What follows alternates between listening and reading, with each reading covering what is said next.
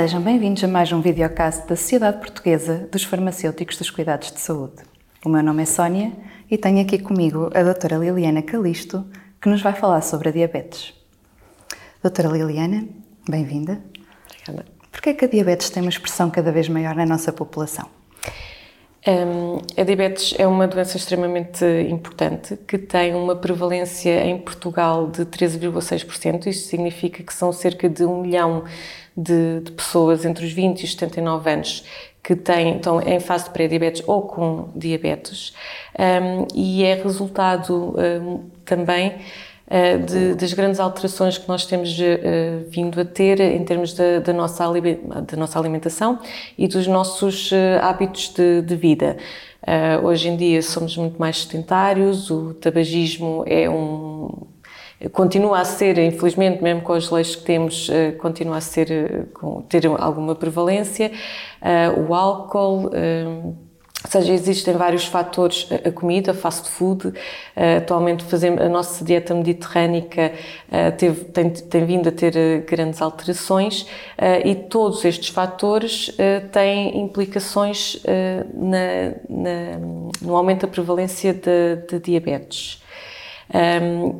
A diabetes tem por si não só estes fatores de risco, como depois tem muitas complicações uh, associados, uh, porque este aumento da glicemia, ou seja, da quantidade de açúcar no, no sangue, faz com que haja acumulação uh, noutros órgãos que nos são uh, vitais e depois provocam retinopatias, uh, as nefropatias, o pé diabético, as doenças vasculares, que origina depois o pé diabético e que muitas vezes leva a amputações. Entre outras comorbilidades, nomeadamente as doenças cardiovasculares, que também já é um flagelo em Portugal. É? E, e, então a diabetes é extremamente importante, não só prevenir, como depois tratar. Adequadamente, não é? E então, o que podemos fazer para prevenir? Pronto, logo atuar sobre os, os fatores de risco e os principais é as alterações da, da dieta alimentar Uh, nós gostamos muito de hidratos de carbono, somos, gostamos muito de sims e massas e afins. Um, também a frequência com que, com que é feita uh, as refeições também são, são importantes. Nada como depois ter um nutricionista que nos auxilie nessa, nessa parte.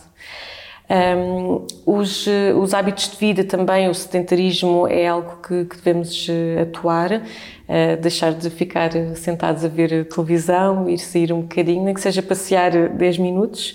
Um, na população jovem também está a aumentar a, a prevalência, não é só nos, nos idosos, que é normal, não é? Uh, mas o facto das nossas crianças, em vez de, de, irem brincar para, para a rua, ficarem em casa, além de aumentarem o consumo de fast food, tudo isto vão ter implicações uh, a nível futuro. Por isso, logo aí podemos começar a, a, a prevenir.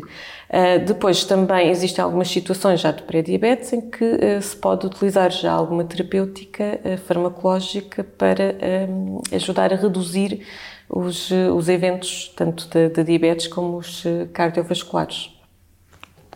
Então, e qual é o papel do farmacêutico na gestão da doença?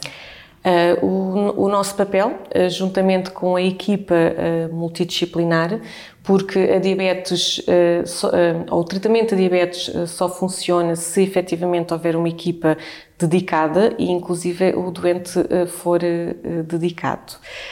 Porque um, estes, o tratamento, especialmente o tratamento farmacológico, não especialmente, também a parte do, dos hábitos de saúde, de evitar o sedentarismo, eh, evitar eh, comer demais, também faz parte do nosso papel como farmacêuticos intervir e ajudar eh, ou, ou, nem que seja a direcionar para o profissional de saúde eh, mais adequado. Por exemplo, se nós identificamos alguma situação de, de uma alimentação menos correta, podemos eh, indicar ou indicar o doente para uma consulta de, de nutricionismo, por exemplo.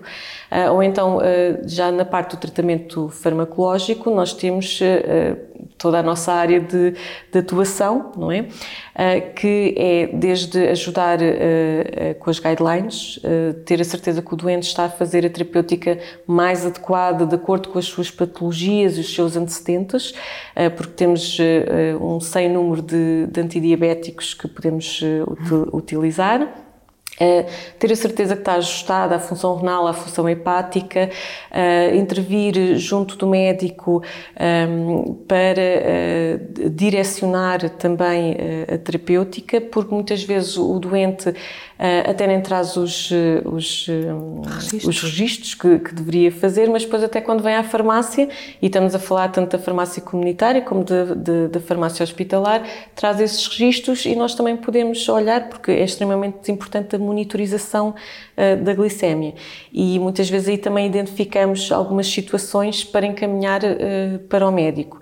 A outra, sem dúvida, é a adesão à terapêutica porque até muitas vezes os doentes uh, dizem ao médico aquilo que eles querem ouvir, uh, e sim, sim, eu diria terapêutica, mas depois os farmacêuticos, felizmente, eles sentem-se mais à vontade e dizem, ah, eu até não tomei o, este medicamento tão bem, e é uma, é uma hipótese também nossa de intervenção, a estimular a utilização, até porque às vezes tem a ver com eventos adversos, que nós identificamos e que também, novamente, vamos intervir junto ao médico uh, e dizer, olha, o doente teve uma reação adversa ou desconfiamos que seja deste, deste antidiabético e podemos alterar, ajustar e fazer a, a nossa, as nossas intervenções e para a qual uh, uh, nós estudamos durante muitos anos e, e, e é o que gostamos de fazer. Obrigada pela sua contribuição. Obrigada por nos terem acompanhado em mais um videocast da SPFCS. Até um próximo episódio.